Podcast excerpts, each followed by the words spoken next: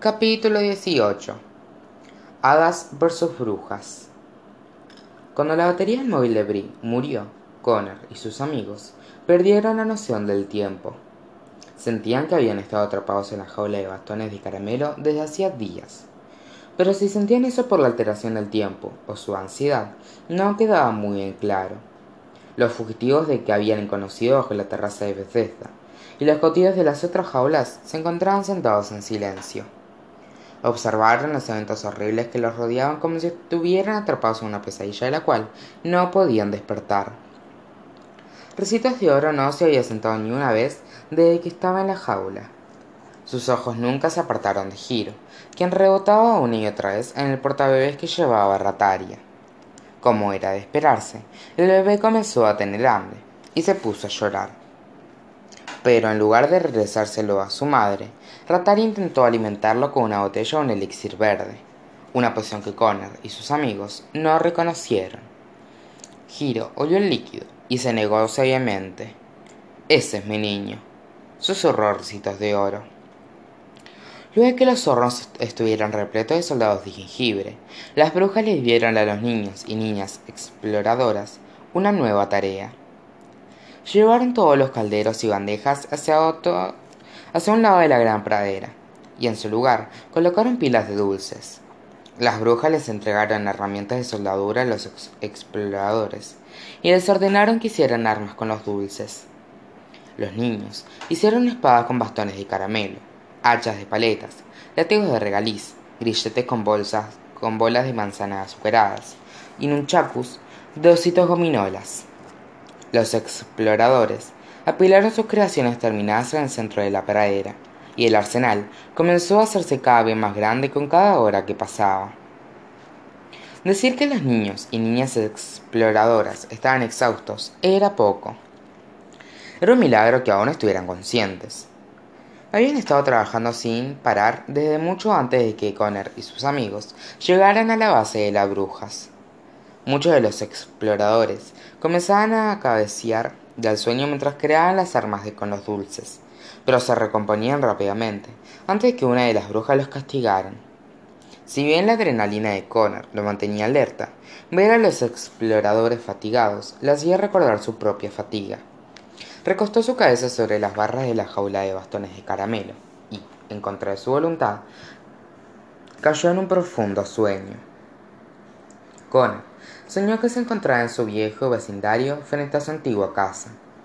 No era la casa cuadrada alquilada repleta de cajas a los que los mellizos se habían mudado luego de la muerte de su padre, sino la casa en la que su familia solía vivir cuando él aún estaba con vida.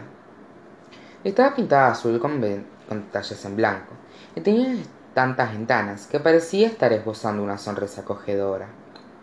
El jardín del frente estaba arreglado a la perfección Allí estaba el inmenso roble que los mellizos amaban trepar cuando eran pequeños. Ignorando los horrores de su vida real, Connor sonrió ante la agradable visita de su antiguo hogar. Debe estar estresado, se dijo a sí mismo. Solo sueño con esta casa cuando estoy preocupado. Connor avanzó por el camino serpenteante que se abría paso entre el jardín de rosas de su madre, y entró a la casa por la puerta del frente. Esperaba encontrarse con una sala acogedora de sofás mullidos y un pequeño piano blanco junto al resto de los muebles que tuvieran que vender cuando se mudaron. Pero el frente de su, de su viejo hogar apenas era reconocible, ya que la habitación entera estaba recubierta por notas. Había notas por todos lados, en las paredes, en los sofás y a lo largo de todo el suelo y distintas superficies. No había ni un centímetro de toda la sala que no estuviera cubierto. Bueno, esto sí es extraño, dijo Connor. Debe haber comido algo raro justo antes de irme a dormir como para estar sonando esto. Me pregunto qué se supone que simboliza.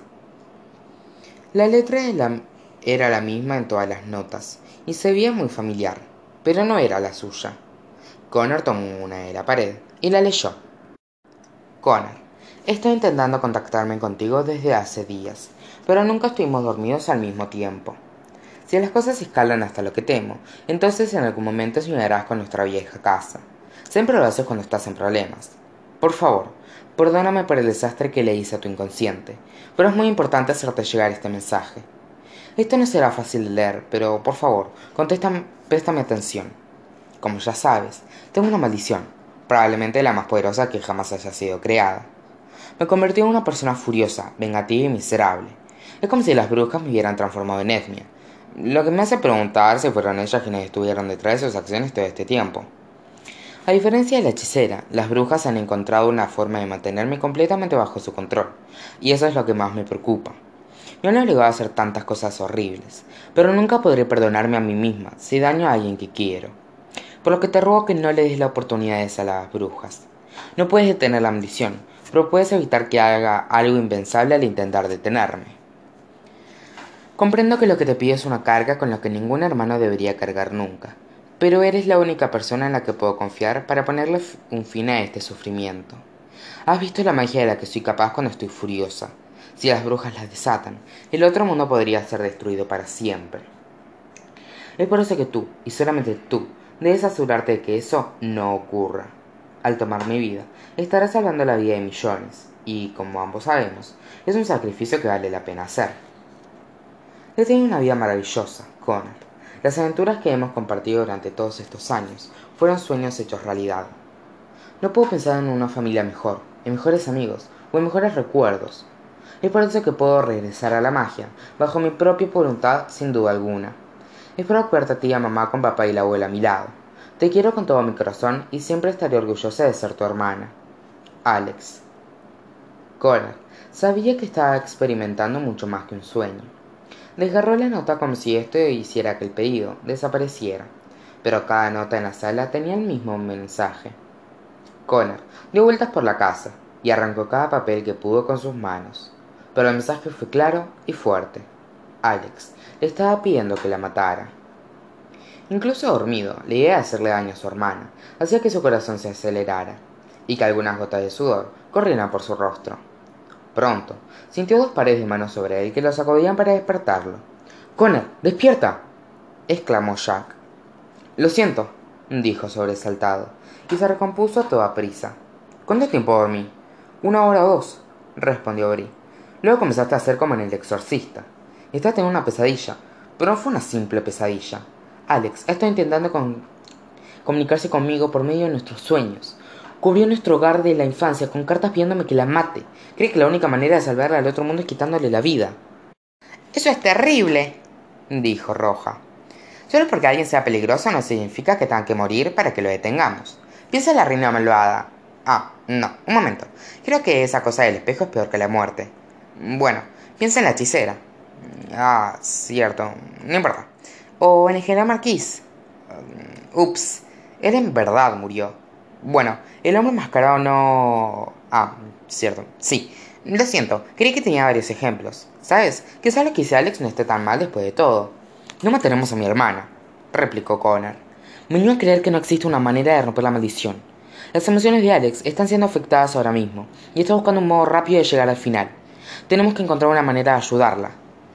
Sí, y lo haremos, dijo Recitos de Oro con confianza.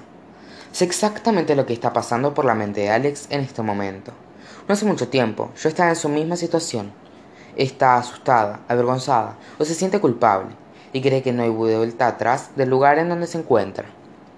Pero afortunadamente para ella, nos tiene a nosotros como para ayudarla a encaminarse. ¡Ah! ¡Recitos de oro! exclamó Roja, chasqueando los dedos. Ella era el ejemplo que estaba buscando. Recitos era una ladrona solitaria, miserable y de muy mal humor cuando la conocimos, por primera vez. Pero gracias a mi amistad, ha cambiado su vida y se ha convertido en una mujer sociable, feliz y equilibrada. Recitos de oro suspiró. ¿Qué puedo decir? Te lo debo todo a ti, Roja. De nada, lo que hice por es exactamente lo que debemos hacer con Alex. Si insiste en que la matemos, entonces tendremos que amarla hasta la muerte. Connor y sus amigos asintieron respetuosamente y miraron hacia afuera de la jaula, con la esperanza de que Roja no continuara con más anécdotas sin sentido. En el lado oeste de la gran pradera, observaron como carbónica inspeccionaba los hornos gigantes. Los soldados de jengibre habían estado horneándose por horas, y Connor se había estado preguntando cuánto tiempo les haría falta. Carbónica rió de la emoción y sonó una inmensa campana. Sus excelencias, nuestro ejército está listo, anunció Carbónica. La reina de las nieves y la bruja del mar se pusieron de pie frente a sus tronos, y unas sonrisas escalofriantes aparecieron en sus, en sus rostros. Sáquenlo de los hornos, ordenó la reina de las nieves. Y alinea a los niños, deben saludar al ejército que han creado. Las brujas reunieron a los niños y niñas exploradoras y los obligaron a pararse en grupos de cara a los hornos. Carbónica abrió la puerta de cada horno y una nube de humo, de humo impregnó el aire. Como algo salió de una película de terror, cientos de soldados de jengibre salieron lentamente de los hornos humeantes como zombies, gimiendo como fantasmas de almas torturadas. Eran altos y sus cuerpos estaban quemados, y con cada paso que daban dejaban un rastro de migajas por detrás. Deben estar hambrientos, sisió la bruja del mar. Vamos, coman un bocadillo y ganen fuerza antes de la gran batalla. Los soldados de jengibre avanzaron hacia los grupos exploradores. Los niños intentaron apartarse de las galletas espantosas, pero ninguno de ellos podía moverse. Miraron hacia abajo y descubrieron que Tarantulena había rociado el césped con su telaraña. Los pies de los exploradores estaban, atrapados en el suelo.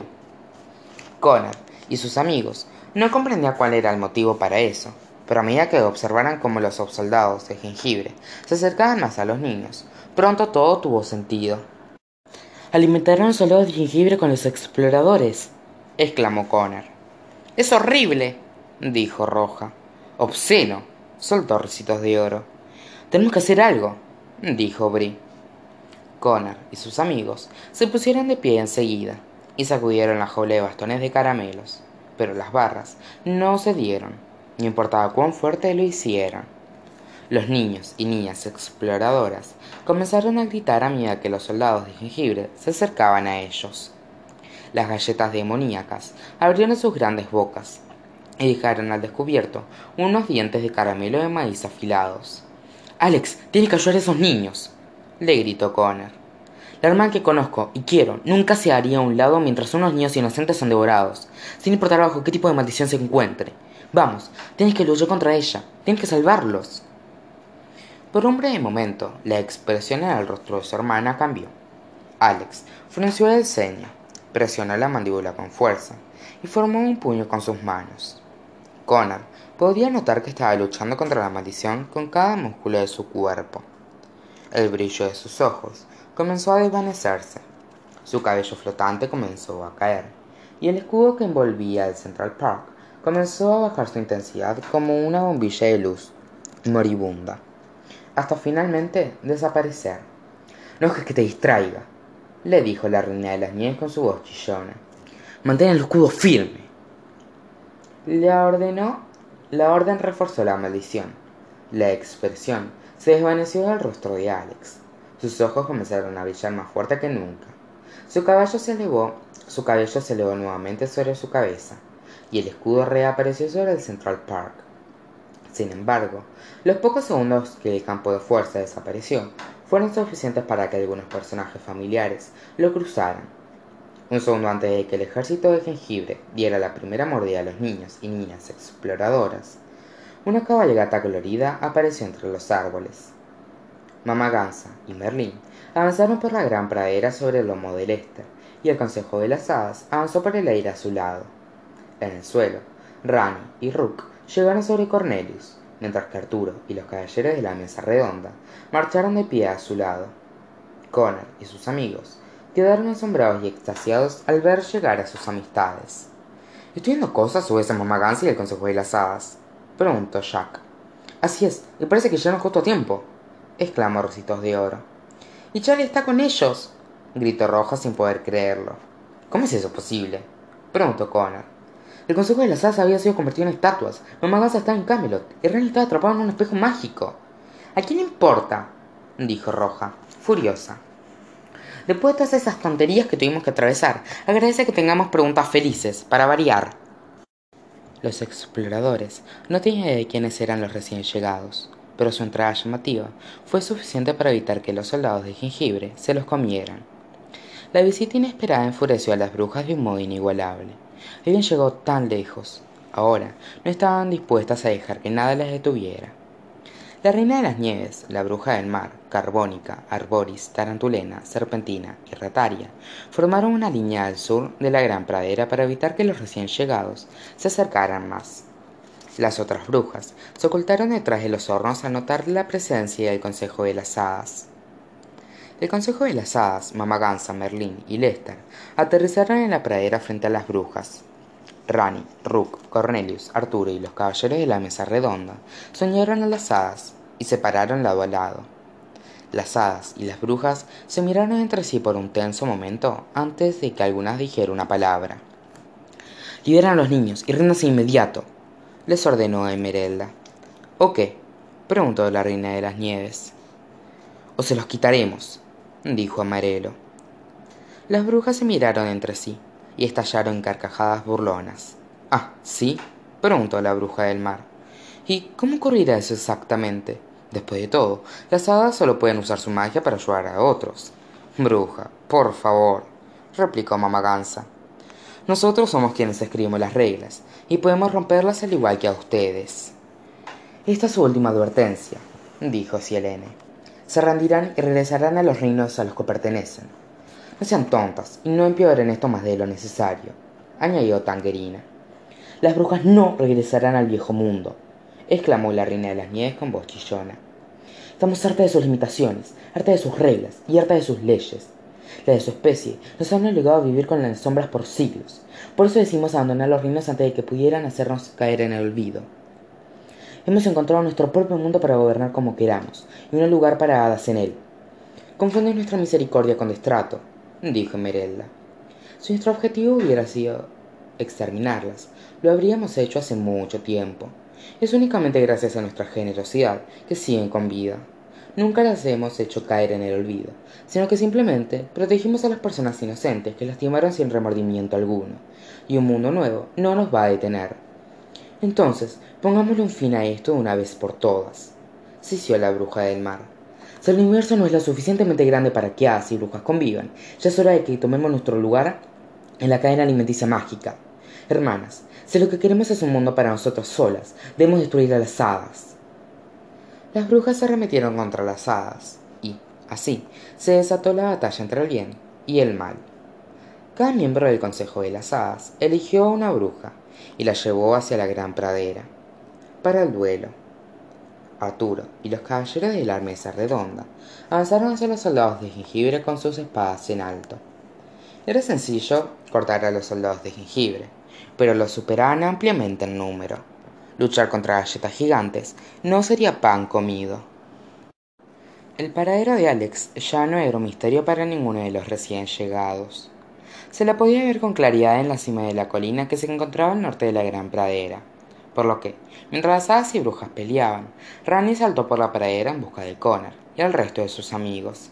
Lo único que le importaba a Rook era poner a Alex a salvo, por lo que, con cuidado, maniobró entre los caballeros y los soldados en dirección a la colina. Por su lado, Mamá Gansa y Merlín avanzaron a toda prisa hacia los niños y niñas exploradoras. Con un chasquido de sus dedos, la telaraña que cubría los pies de los exploradores desapareció, y los niños quedaron libres. Como dije en la cruzada de los niños de 1912, váyanse aquí, amiguitos, esta no es su pelea, vociferó Mamá Gansa. Al mejor estilo de los niños y niñas exploradoras, antes de correr a ponerse a salvo, los exploradores se dirigieron a las jaulas de bastones de caramelos y liberaron a los prisioneros de las brujas. Oliver usó un hacha de paleta para cortar el cerrojo de la jaula que tenía Connor y sus amigos dentro. Oye, yo te conozco, exclamó. Ustedes estaban en mi vuelo. Oliver, tienes que sacar a todas estas personas aquí, dijo Connor. Llévalos hacia la esquina sudeste del parque. Encontrarás una abertura que lleva hacia un túnel de metro abandonado en la base de la colina. Avanza por ese túnel tan lejos como puedas. Pero, ¿y qué de ti y tus amigos? preguntó Oliver. Estaremos bien, lo creas o no. Estamos acostumbrados a este tipo de cosas. Ahora, rápido, antes que las brujas te vean. Oliver asintió y saludó a Connor una vez que obtuvo su atención. Oliver guió a los exploradores, a sus líderes de tropa, a los fugitivos de la fuente de Bethesda y al resto de los cautivos hacia las afueras de la gran pradera, en dirección a la esquina sudoeste del Central Park. ¿Qué hacemos ahora? ¿Buscar a Alex? preguntó Bri. Connor levantó la vista hacia su hermana, pero notó que no había movido ni un músculo desde que comenzó la batalla. Estará bien por ahora, pero esos sujetos que están peleando contra los soldados de jengibre parece que necesitan un poco de nuestra ayuda. Connor y sus amigos se abalanzaron sobre el arsenal de armas de caramelo. Connor y Ricitos de Oro tomaron unas espadas de bastones de caramelo y, si bien no tenía idea de lo que eran, Roja eligió los nunchascus de ositos gominola. Una vez que estaban armados, Connor y sus amigos soñaron a Arturo y los caballeros de la mesa redonda y los ayudaron a luchar contra los soldados de jengibre. Tú ser el hermano de Alex, dijo Arturo mientras decapitaba a un soldado. Así es, respondió Connor. ¿Quién eres tú? Soy el rey Arturo, y estos son mis caballeros. ¿De Camelot? preguntó Connor. ¿Qué están haciendo aquí en el Central Park? En pocas palabras, digamos que soy el novio de tu hermano, reveló el joven rey. ¿Novio? preguntó Connor, mientras cortaba un soldado a la mitad. Alex nunca mencionó que tiene un novio. Bueno, aún no definimos la relación. Eso era lo que más había sorprendido a Connor en todo el parque hasta el momento. Si salimos de esta con vida, tú y yo, nos sentaremos a hablar de tus intenciones, le advirtió. Mientras sus amigos luchaban contra los soldados de jengibre, Jack y Ricitos de Oro divisaron a Rataria y Gira en el otro extremo de la pradera.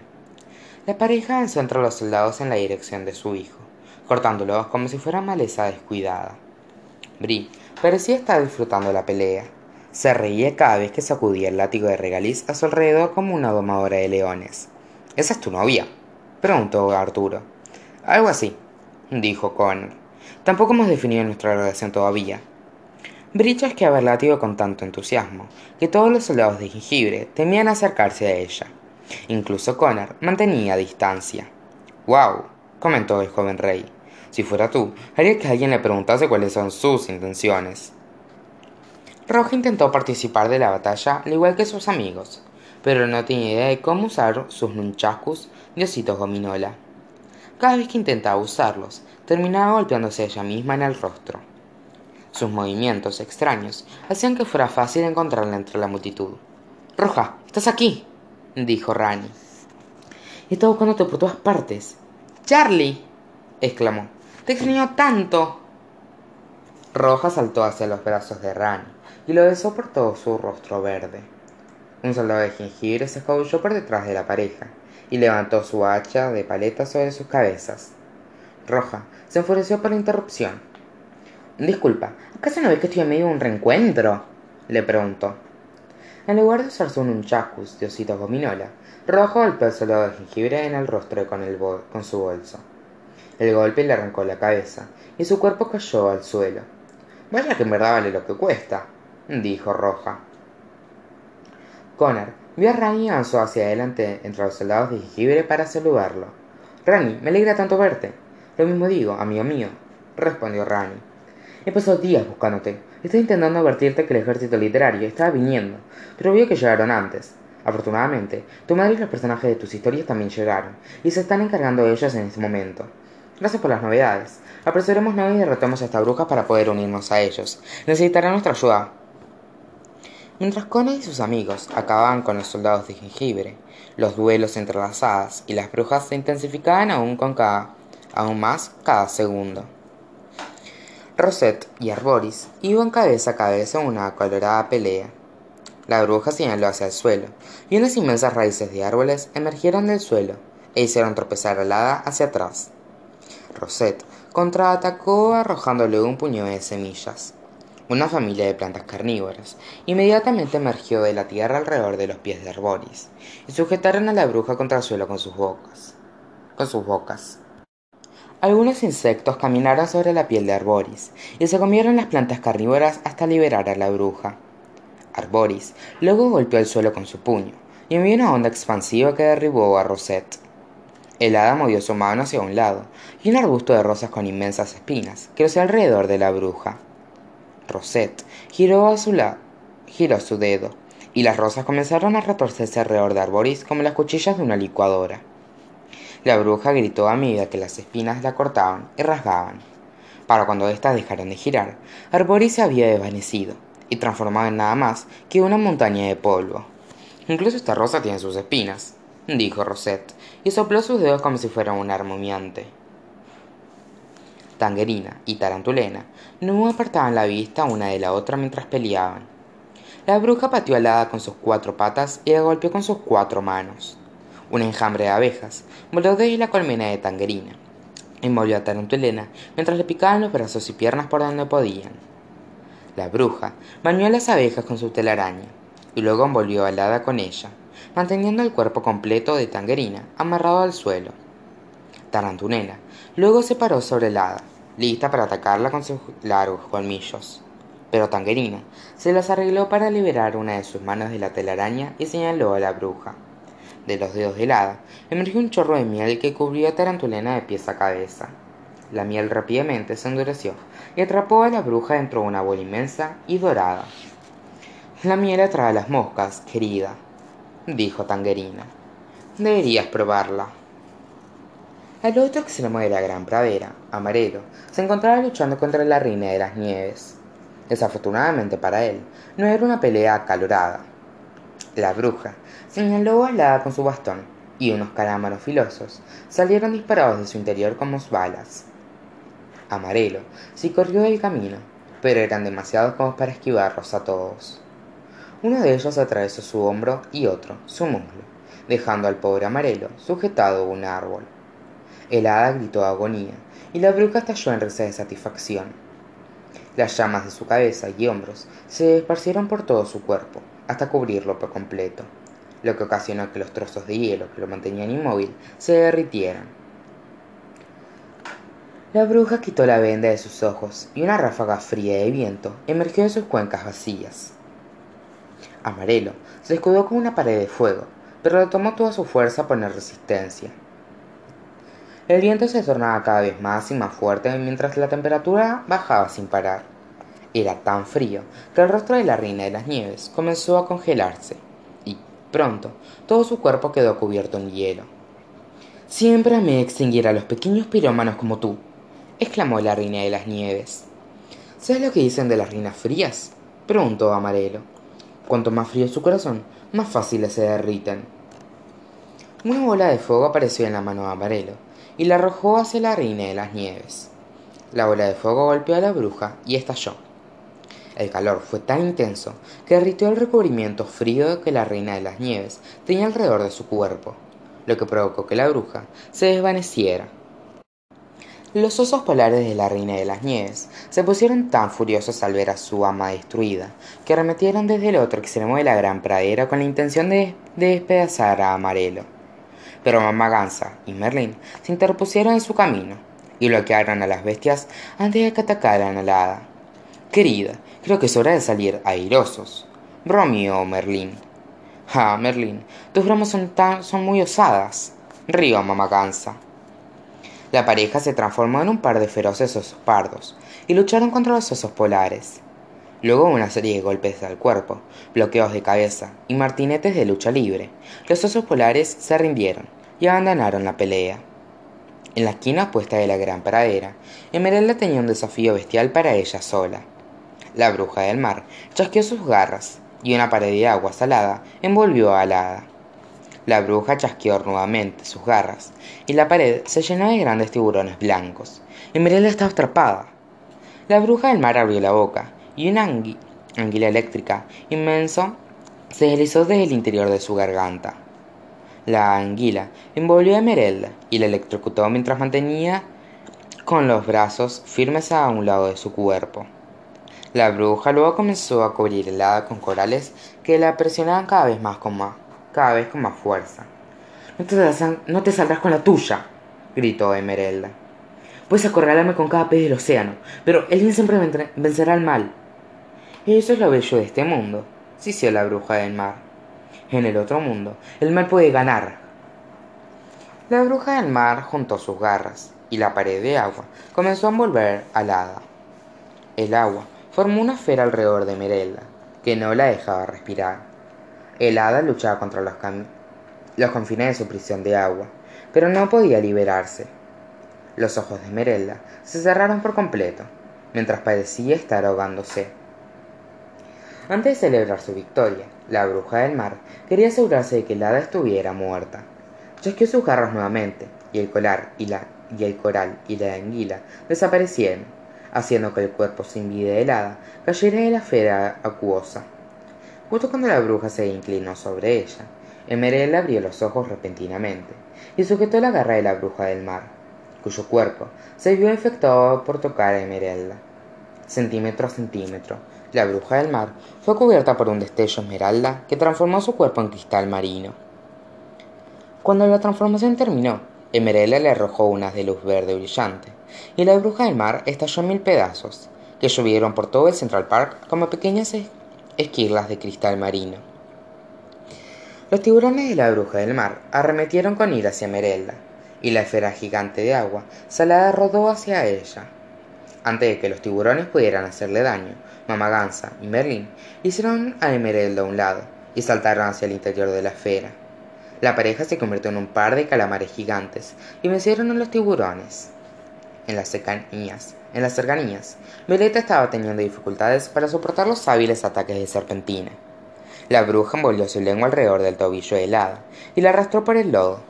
En respuesta violeta simplemente la arrojó una roca pequeña a la bruja pero no dio en el blanco serpentina arrojó a violeta por el aire y el hada aterrizó con fuerza sobre el césped. Una vez más lo único que hizo violeta para defenderse fue arrojarle otra roca a la bruja y ésta tampoco dio en el blanco por casi treinta centímetros. El hada repitió sus pobres defensas una y otra vez pero eso solo enfadó a su oponente. Ah vamos ni siquiera lo estás intentando. Ten algo respeto propio y pelea sisió serpentina. Violeta sonrió y señaló hacia el cielo encima de serpentina. La bruja miró hacia arriba y vio que todas las rocas estaban flotando sobre su cabeza pero éstas habían crecido hasta obtener el tamaño de rocas inmensas. Violeta chasqueó los dedos y las rocas colapsaron sobre serpentina. Al otro lado de la pradera selene se enfrentaba a carbónica. Un geyser de lava erupcionó de la boca de carbónica y la apuntó directo hacia la hada Selene extendió sus manos y bloqueó la lava con un geyser de agua igual de poderoso. El agua creó un arco iris que se extendió sobre la gran pradera aunque nadie tenía tiempo para apreciarlo. Carbónica luego usó todas sus fuerzas para golpear a Selene con el geyser más poderoso que podía crear. El cuerpo entero de la bruja se llenó de lava y cubrió cada grieta de su piel cenicienta. Selene notó la reserva de Central Park por el rabillo de sus ojos y tuvo una idea el hada mantuvo firme el geyser de agua con una de sus manos y señaló hacia la reserva con la otra. Una ola inmensa de agua fría se elevó de la reserva y empapó a todos y a todo lo que se encontraba en, la gran pradera. Cuando selene levantó la vista notó que carbónica había desaparecido. Al notar esto buscó por los alrededores y se encontró con que su oponente se había enfriado de tal modo que solo se convirtió en un montículo de carbón chamuscado no solo la ola de selene había derrotado a la bruja sino que también disolvió todos los soldados de jengibre restantes. Connor, sus amigos y los caballeros de Camelot festejaron la victoria. Con los soldados vencidos rook y cornelius pudieron acercarse libremente a la colina en donde se encontraba alex. Las estatuas de los leones de la biblioteca pública de nueva york rugieron desde arriba. No había forma de pasar a paciencia y fortaleza. Cornelius quédate aquí y distrae los leones le pidió rook. Subiré la colina por detrás. Mientras tanto jack y recitos de oro corrieron hacia el otro extremo de la gran pradera en donde rataria luchaba contra coral. La bruja repetidas veces arañó y mordió a la jovenada. Pero coral temía que si la atacaba podría lastimar al pequeño niño que la bruja cargaba sobre su pecho. No es nuestro hijo miserable roedor exclamó jack. Si crees que yo soy miserable deberías conocer a mis amigas contestó rataria la bruja colocó ambas manos sobre el suelo e invocó a todas las ratas y ratones de central park. Pronto una colina de ratas creció hasta convertirse en miles y miles bajo las órdenes de rataria. La bruja señaló a jack recitos de oro y coral y los roedores atacaron. Las ratas y los ratones treparon por sus cuerpos arañaron sus rostros y mordieron su cabello jack y de oro intentaron sacarse de encima las alimañas con sus armas pero eran demasiadas como para lograrlo oye rata rabiosa gritó mamá gansa ¿Por qué no te metes con alguien de tu tamaño? ¿Qué harás, abuelita? Rataria estalló de la risa. Uno podía darse cuenta de que la palabra la había molestado. Sabes, me han llamado de muchas maneras en mi día, pero ¿quieres oír cómo me solían llamar en Hamelin? Déjame adivinar, dijo Rataria. Mamá Tiempo, difunta Van Arrugas, Río de las Viejas, Lady McMuerte. Ni cerca, respondió Mamá Gansa. Me llamaba la flautista. Mamá Gansa tomó una pequeña flauta que llevaba sujetada a su sombrero. Colocó el instrumento sobre sus labios y tocó una encantadora melodía. Ni bien sonaron las primeras tres notas, todas las ratas y ratones que estaban atacando a Jack, Recitos de Oro y Coral se quedaron inmóviles. De inmediato, formaron una línea y se escurrieron por la gran pradera hacia la reserva. Los roedores se sumergieron en el agua y nunca más salieron a la superficie. Los ojos de Rataria se llenaron de miedo. Miró hacia los alrededores de la gran pradera y descubrió que las únicas brujas que quedaban eran, eran aquellas que estaban escondidas detrás de los hornos. Y ella, ahora, ahora, eran las brujas quienes estaban superadas en número. Hermanas, debemos largarnos de este lugar apestoso, declaró Rataria. Si esas quieren tanto el otro mundo, entonces que se lo queden. Encontraremos otro mundo al que llamemos hogar, pero en este momento es hora de volar. Rataria extendió una mano y una escoba voló hacia ella. Las brujas que se, que se encontraban extendidas detrás de los hornos rápidamente tomaron sus propias escobas. Desactive el escudo, niña, le gritó Rataria a Alex. Ella siguió sus órdenes y el campo de fuerza que rodeaba el Central Park desapareció. Las brujas se subieron a sus escobas y se elevaron por el aire como una bandada de cuervos. Ratalia guió a las brujas hacia los rascacielos de la ciudad de Nueva York, con Giro sobre su pecho. ¡Giro! gritó Recitos de Oro. Jack llamó a Lester con un chiflido, y el ganso avanzó a toda prisa hacia él. Lester, necesitamos de tu ayuda, dijo Jack. Si esas brujas. Jack y de Oro se subieron al lomo de Lester, y el ave gigante se elevó por los aires, y siguió a las brujas que se dirigían a la ciudad. Ahora que el escudo estaba desactivado, todos eran libres de abandonar el parque, aunque también eran vulnerables a los peligros que acechaban afuera. Un francotirador que se encontraba en el azote de un edificio al este del parque había estado esperando toda la noche y toda la mañana a que llegara este momento. General, tengo a la niña de la biblioteca en la mira, dijo a su radio. Parece ser quien está generando el escudo sobre el parque. ¿Tengo su permiso para disparar antes de que vuelva a reaparecer? Estamos un poco ocupados con unos monos y barcos voladores aquí, le respondió el general. Dispare a su propia discreción. El objetivo está en la mira, dijo el francotirador. Listo para disparar en tres, dos, uno. El francotirador jaló el gatillo y, en una fracción de segundo, una bala viajó más de 300 metros desde la azotea y atravesó el corazón de una persona incomprendida. Connor y sus amigos oyeron el eco de disparo a lo largo del parque y miraron hacia la colina aterrorizados. ¡No! gritó Connor. El sonido de la voz de su hermano rompió la maldición de Alex por un breve momento. Miró hacia la gran pradera y notó Connor, Bri, Rani, Roja, Cornelius, Arturo, Mamaganza, Merlín, los caballeros de la mesa redonda el consejo de las hadas, con expresiones de horror. Pero no era ella a quienes miraban. Alex giró, giró hacia su izquierda y vio a Rook a su lado con unas gotas de sangre que brotaban de una herida en su pecho. Alex, dijo con poca energía. Espero. Espero. Espero que esto arregle las cosas. Rook colapsó hacia un lado de la colina y nunca más se levantó. Había subido a la colina con la esperanza de salvar a Alex. Trágicamente, su misión había tenido más éxito del que hubiera esperado. Ella miró el cuerpo de su amigo, impactada. Rook, habló con suavidad. Rook, por favor, levántate, por favor, levántate. El hijo del granjero no se movió, y Alex comprendió que su peor pesadilla se había vuelto real. Alguien que ella quería había salido herido. Un tsunami de emociones arrasó su cuerpo y la maldición de las brujas regresó. Sus ojos brillaron mucho más fuerte que antes. Su cabello se elevó sobre su cabeza, como las llamas de un cohete, y un poder que nunca antes había tenido se disparó por sus venas. Alex señaló al francotirador que se encontraba en la distancia, y el edificio en el que estaba se desplomó debajo suyo. El hombre saltó y logró ponerse a salvo en una azotea cercana momentos antes de que derrumbara. Alex, por favor, necesitas tranquilizarte, le gritó a Connor desde abajo de la colina. Tienes que controlar tus emociones antes de que ella te controlen a ti. Su hermana juntó las manos y una espiral de luz destellante, como la Vía Láctea, apareció sobre su cabeza.